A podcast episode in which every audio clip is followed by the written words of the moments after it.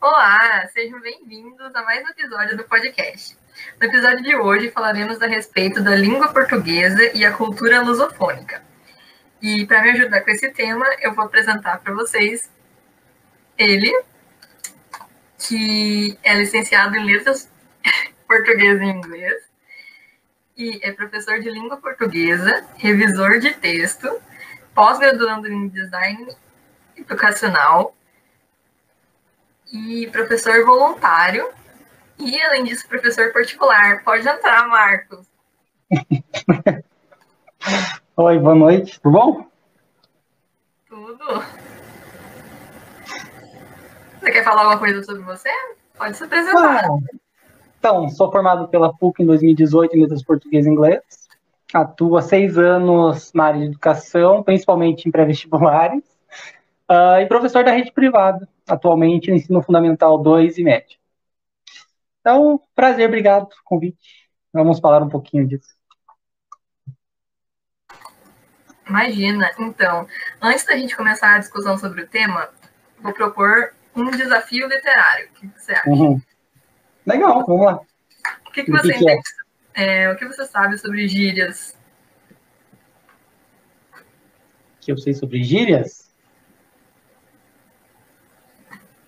Hum. Tá, gírias são. Você Eu acho que sim. Bom, então... algumas, algumas. Eu vou falar que sim, não, falar algumas. Ah, tá. Então, o desafio é: eu vou falar algumas gírias de todo o país e você tem que tentar adivinhar o que, que elas significam. Ah, legal, vamos ver. Fiquei curioso. Beleza? Então, a primeira é abraça. Abraça? Abraça. Abraça é. Se joga. Vai, vai nessa. Ok. é, de acordo com a pesquisa, né, em São Paulo, abraça significa desistir de algo. É, foi o contrário. Hum, é 0800. Ah, isso aí é, isso aí é bem tranquilo. Isso aí é sem custo, gratuito. Exatamente. Ah, você conhece. Uma. Bater um babá. Hã? Bater um babá. Bater um babá? Conversa fiada? Não, Trocar jogar futebol. Nossa, não, faz sentido. É da onde? Sabe de onde que são essas dias? É, Bahia. Ah, esse é da Bahia agora. Boca de Medê. Boca de Medê? Uhum. Boca de Medê. Espera aí, eu pensar aqui num contexto. É... Como que eu vou falar? É aquele que, que fala só desejo mal, fala e acontece. É uma pessoa folgada. Eu não sei nada em português. Boca de 09. Boca de 09. Gente, não faz nem sentido isso aí, pera aí. da onde que é essa? Também é da Bahia. Também é da Bahia. Boca de 09 da Bahia. Boca de 09. Eu vou tentar ligar Boca e 09 com. Não, com sinuca, deixa eu pensar. É o que fala demais. Aqui é pessoa corajosa. Nossa. Tem ah, uma? Não, você acertou o 0800. Uma? É. Mais uma, então, ó, pra ficar mais legal. Agora saindo da Bahia e indo pro Ceará. Estribado. Estribado. Bom. O que é uma pessoa Exa... estribada? Exagerado? Hã? Desesperado? Não, uma pessoa que nem você rica. Ah, claro. Uhum. Como que eu não saberia dessa? Quixar. Quixar. Uhum. Quixar. Eu acho que você não faz muito isso. Não tem uma frase de contexto aí para tentar adivinhar? Uma dica? O Marcos não vai quichar ninguém. Brigar? Xingar? Dar uma cantada. É, não vou mesmo, mas. Ok. Tem é Zé. Hã? Tem é Zé. Tenha Zé. É Zé. Tenha Zé. Gente. Nossa, vou colocar, vou colocar numa frase você vai entender tudo. A língua portuguesa é muito tem é Zé. Difícil? É uma coisa muito difícil. É bom que a gente vai poder falar né, desse mito, mas vai ser legal. Gente.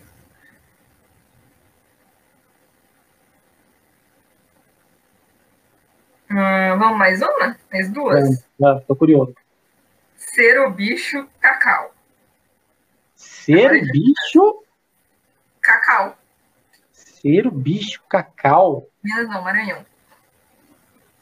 Maranhão. Ma- Maranhão tinha cacau, não tinha cacau, Maranhão? Uhum.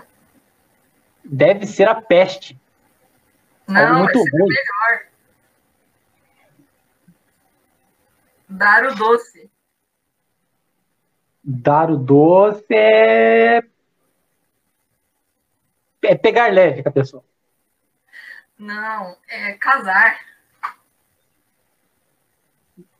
Eu tenho que falar com esse povo aí, que essa gíria não faz muito sentido. Você não quer mais? Ou tá bom assim? Ah, eu tô errando tudo? Ah!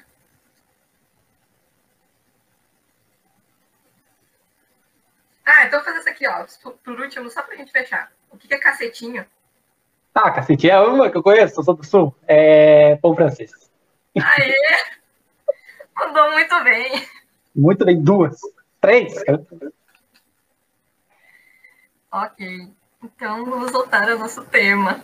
Vamos lá. É, uma pergunta, você sabe o que que é comemorado dia 5 de maio? 5 de maio, dia. Pera, pera aí que eu tô em dúvida. agora. Não vale pesquisar. Não, não. Eu não lembro se é o dia do, da, da língua portuguesa, do professor de português, Isso é, na verdade, da língua portuguesa da língua portuguesa. luso- lusofônica. Uhum, é, eu confundo os dois, mas eu lembro que era alguma coisa assim. Pois é. E, de acordo com a ampla pesquisa que eu fiz, só dei um ali, é, o Dia Internacional da Língua Portuguesa e da Cultura Lusofônica é comemorado no dia 5 de maio, desde 2009. Essa data ela foi instituída pela Comunidade dos Países de Língua Portuguesa, que são o Brasil, Portugal, Angola, Cabo Verde, Guiné-Bissau, Moçambique, São Tomé e Príncipe e agora Timor-Leste. É, Comemora-se nesse dia a quinta língua mais falada do mundo e a terceira mais falada no Ocidente e no Hemisfério Sul, que é a língua portuguesa, né? E ela é partilhada em nove países, mas em cada um deles tem um traço cultural e identitário que os unifica em torno da mesma matriz linguística. Então, isso é uma parte legal. O português é muito falado, mas as pessoas esquecem que tudo. Acho que ele tem menos de 300 mil falantes, de 300 milhões de falantes, e 220 milhões são do Brasil. Então, apesar de serem muitos países, apesar de ter muitos falantes, 90% é brasileiro. Então, tirando os brasileiros de fora, né? Então, é... a gente esquece essa fato de como que o Brasil é representativo desse idioma e como que a gente vê a língua portuguesa de um modo muito mal. Então é um dia importante de a gente valorizar a língua portuguesa, de ser mais reconhecido. Como eu mesmo troco o dia do português com o professor de português. Olha, se você quiser fazer mais um episódio só sobre o dia do professor de português, está muito convidado. Hum, obrigado. Vamos lá. Gostei professor desvalorizado em sala de aula. Pois é. Então, para começar, eu trouxe aqui é, um poema escrito por Carlos Drummond de Andrade, chamado Aula de Português. Você conhece? Conheço esse pela do não que tenha a ver, mas dá para falar também do João Cabral de Melo Neto, Educação pela Pedra, são dois que a gente faz muita relação com o português, com o ensino, é bem interessante. Hum, esse eu não tinha ouvido falar, vou anotar. E eu vou ler aqui as duas últimas estrofes, que é Já esqueci que comia, em que pedia para ir lá fora, em que levava e dava pontapé. A língua, breve língua entrecortada do namoro com a prima. O português são dois, o outro, mistério. Você pode falar a respeito dessa última frase? O português, como que é? O português são dois? Isso, o outro, mistério. Hum, então, é que tentando, aqui como literatura tem muita interpretação. Pensando dele, dá para pensar no português literário e o português não literário. Então, a literatura, como os sentidos são infinitos na literatura, principalmente na poesia, dá para relacionar a primeira forma. Se ele estiver falando como língua, aí tem outras milhões de interpretações. Pode ser o formal e o informal, ou seja, o português padrão, gramatical que estuda, ou o português uh, informal, como a gente estava falando agora há pouco das gírias, ou então, se for um campo mais linguístico, português brasileiro e português europeu, cada um tem sua característica. Então, se for falar de português duplo, tem infinitas interpretações. Eu acredito que seja literário ou não literário. O literário é muito lindo, belo, as palavras variam os sentidos para os campos mais absurdos possíveis e mais belos possíveis. E o português não literal, não literário, desculpa, ele, ele é muito fechado, ele tem um sentido próprio. Então, o português ele é muito bom por isso. Ele tem um repertório linguístico muito grande e as interpretações são infinitas. Os nossos autores conseguem variar os sentidos e a poesia brasileira é muito incrível. Infelizmente, não é tão estudada, reconhecida e valorizada. Sim, entendo. Então, eu estava assistindo uma palestra em que o professor estava ele apresentou esse poema e, de acordo com as palavras dele, ele diz que a interpretação dele é de que uh, o primeiro português seria o português do dia a dia, o português da vida, e o segundo seria o português da sala de aula. Você concorda? Então, sim, com certeza. É uma interpretação totalmente, como até falei, o estudado e o falado. Então, é isso. E a gente tem que entender que ambas as formas existem todos fazem esse uso. Uh, infelizmente, tem um ponto que muita gente acaba esquecendo, que a educação no Brasil ela é pública, ela tenta ser universal, mas ainda não é. A educação é muito falha no Brasil, então tem o português estudado, que todos deveriam saber com a educação formal, mas não tem. Então é sempre importante a gente reconhecer o português do dia a dia como principal, porque é esse que forma a cultura, é esse que forma o Brasil. A, o português escolar ele é muito limitado ainda, pensando em como que a educação é tão falha. Então é uma, é uma poesia que tem que tem que tirar os seus sentidos possíveis e falar esse português da escola e esse português do dia a dia, diferenciá-los e reconhecer os dois como essenciais. Uhum, ok. E então, aí nessa mesma palestra, o professor ele indicou um documentário que se chama Língua, Vidas em Português. E é um documentário que fala a respeito da língua portuguesa em todos os países em, na qual ela é falada. E aí ele destacou essa frase, que é: Penso que não haja propriamente uma língua portuguesa. Há línguas em português. Isso, isso, isso. Isso um ponto incrível. Não estou achando o livro aqui agora, mas tem, tá? A gente pode falar, então, o principal autor brasileiro que trata desse fato, não desse fato especificamente, mas o Marcos Banho. É um linguista que defende fortemente a língua brasileira, o português brasileiro, seja como for chamar, pois a nossa, digamos, a nossa formação como país, com migrações leste europeu, Ásia, África, tudo isso fez surgir um português próprio do Brasil. Então, nós respeitamos as regras, as ordens gramaticais, alguns radicais portugueses também, mas principalmente cada país tem a sua colonização muito maior do que português, todas as colônias. Então não existe o português em si. Nós até respeitamos certas delimitações gramaticais formais, digamos assim, mas cada país tem a sua língua, tem o seu sotaque, tem o seu vocabulário. Então, o português é uma língua muito, muito, muito ampla e muito bela. Então, eu adoro saber português e reconhecer essas variações. Então, o português é uma língua assim que são os portugueses.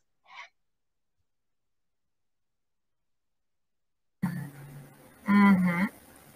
Então, aí, né, falado muitos assuntos, e um dos assuntos, é, também nessa mesma palestra, é a respeito de outro poema, só que dessa vez do Oswald de Andrade, que é Pronomenais. Você já ouviu falar? Esse não.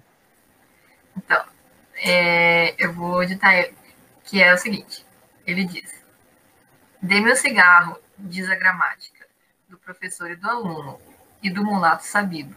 Mas o bom negro e o bom branco da nação brasileira dizem todos os dias: Deixa disso, camarada, me dá um cigarro.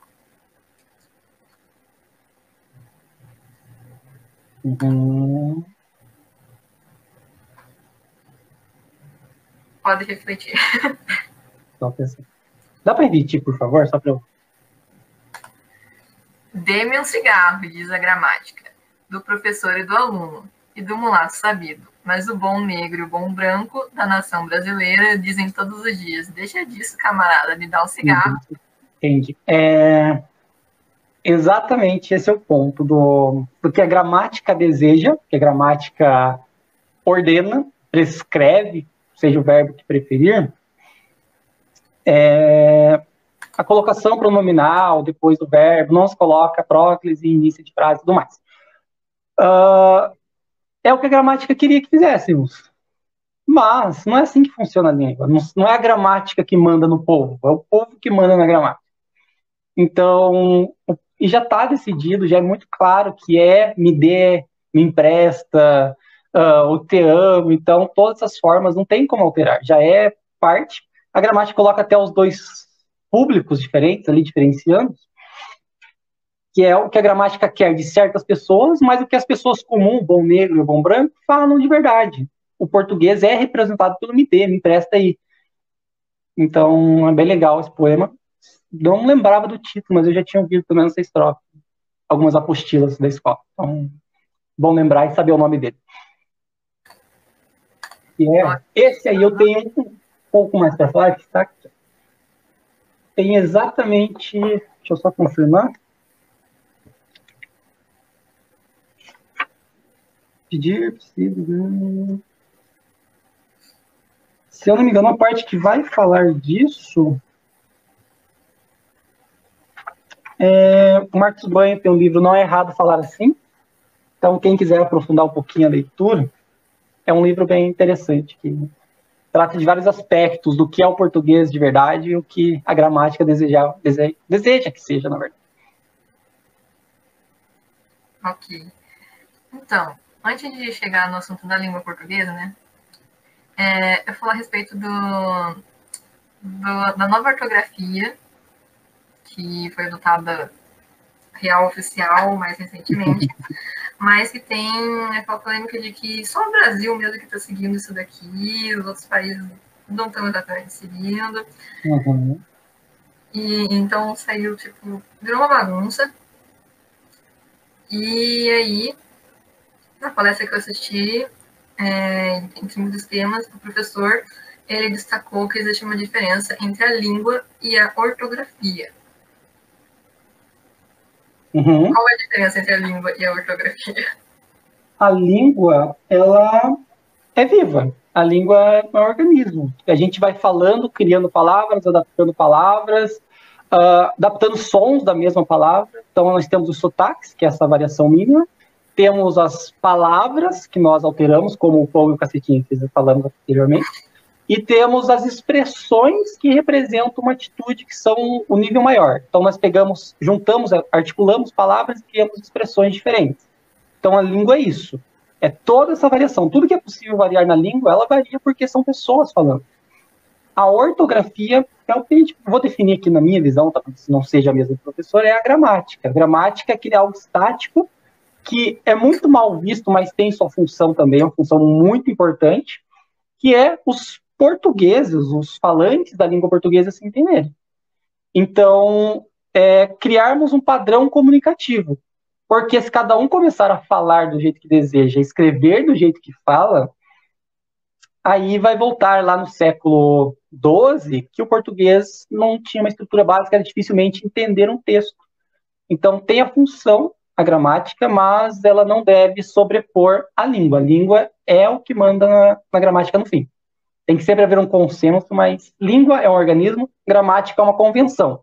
Aí é social, é política, é linguística, cada um vai definir a sua preferência. Não sei se ficou claro, se ficou muito confuso. Sim, sim, não deu. A língua, ela, ela se movimenta, ela evolui. A gramática é mais... Não dá para chamar de evoluir, porque evoluir parece que ela era pior. A gente pode falar que ela muta. Ela se transforma. Evolução, talvez, não, eu não acho um termo muito, parece que evoluir está ficando melhor. Não necessariamente, ela está ficando de acordo com o que o povo precisa. Ok. Então, é, agora eu vou apresentar mais um texto que se chama Os Patos de Rui Barbosa. Você já ouviu falar desse? Não, não. Eu vou pular para o final, não. né? Oi? Infelizmente não. Ah, tá. Eu vou pular para o final, né? Que o começo ele diz que diz a lenda que o Rui Barbosa uma vez chegou em casa e ele viu um ladrão e que estava tentando roubar os patos dele. ele falou. Não é pelo valor intrínseco dos bípedes palmípedes, mas pelo ato vil e sorrateiro de galgares as profanas de minha residência. Se fazes por necessidade, transijo, mas se é para zombares de minha autoprosopopeia de cidadão digno e honrado, dar-te-ei com minha bengala fosfórica, no alto de tua sinagoga, e reduzir-te-ei à quinquagésima potência que o vulgo denomina nada. Então, o ladrão perguntou, sim, senhor, mas é para levar ou para deixar os patos?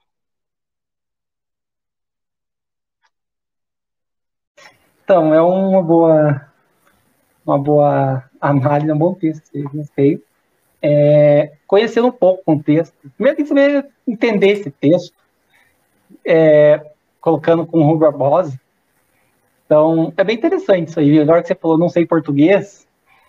Não, você sabe português muito bem, as regras do português, mas é bem interessante ver como que o português é tão, tão extenso, de chegar ao ponto de nós não conhecermos o nosso, pro, nosso vocabulário, digamos assim. Então, esse povo desse tempo, Rui Barbosa, principalmente outros literários, tem tinha uma cultura, digamos assim, cultura linguística formal muito extensa, então o vocabulário deles era magnífico, por isso que eles conseguiam construir textos, poesias, estruturas muito interessantes. Eles tinham uma articulação, tinham, tinham um domínio da língua portuguesa muito grande. Então, é muito legal ver esses textos e saber, e a gente aprende muito língua portuguesa nesses textos também. Uhum. E aí, né, eu assisti outra palestra que não foi uhum. apresentada esse texto, e o professor ele jogou a seguinte reflexão: a língua portuguesa ela é complexa ou ela é difícil? Hum. Ok. Eu tenho que colocar meu ponto de vista só para. Claro. Ok, então. Deixa eu pensar um segundinho como que eu vou poder articular isso sem ser Hum, tá. Quando a gente fala que ela é complexa, eu digo que ela é mais geral. Se ela é complexa, ela vai ser para todos. Quem for estudar, aprender, pesquisar português vai achar complexo. A dificuldade, eu diria que é algo mais pessoal. Eu posso achar o português difícil, eu posso achar quem, por exemplo, um americano que vai estudar, mas, por exemplo, o espanhol já não acha difícil. Então, eu definiria desse modo.